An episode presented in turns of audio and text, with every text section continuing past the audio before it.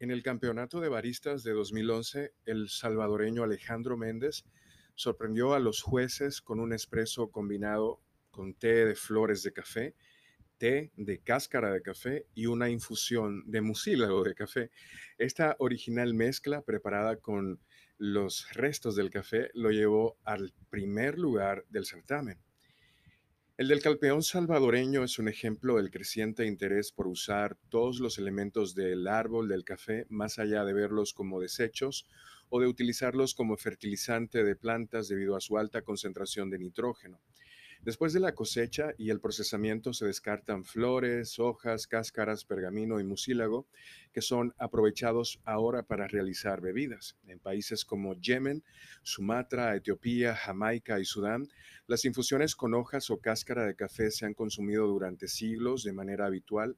En Yemen, por ejemplo, una de las preparaciones más populares es el quiche, hecho con pulpa de fruta del café, o sea, con la cáscara, la cual se seca, se seca y se mezcla con especies como cardamomo y jengibre para usar como infusión. Actualmente esta práctica es tendencia por varias razones. Al usar la cáscara, hojas y otros subproductos del café para hacer bebidas, los productores hacen que sus cultivos sean más eficientes y amigables con el medio ambiente, al generar menos desperdicios que iban a parar a los ríos provocando contaminación.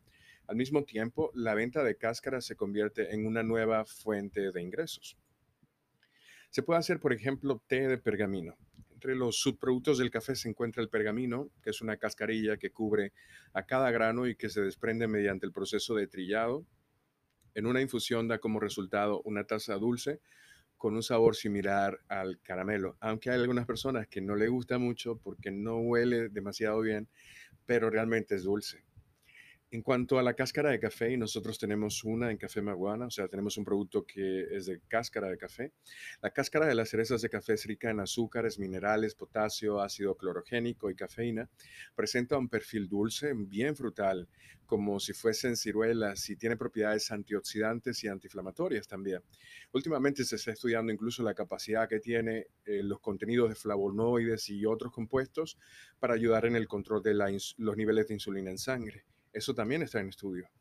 Para elaborar el té de cáscara de café se deben infusionar unos 5 gramos de, esta, de este producto en 150 mililitros de agua caliente aproximadamente durante 3 a 4 minutos y se puede consumir tanto caliente como luego la puedes consumir en frío o mezclarla con otros productos como el limón, eh, como el agua tónica que le van a dar un toque muy interesante a la bebida.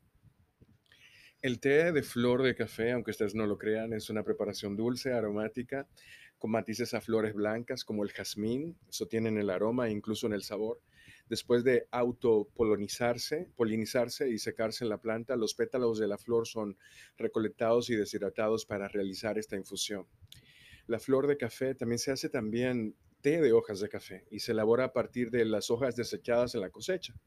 Luego de secarse, las hojas se, sumen en agua hirviendo para crear la tisana, que tiene un sabor completamente diferente al café. Sus notas recuerdan al té verde, son suaves, con bajos niveles de cafeína, baja astringencia y sí mucho dulzor.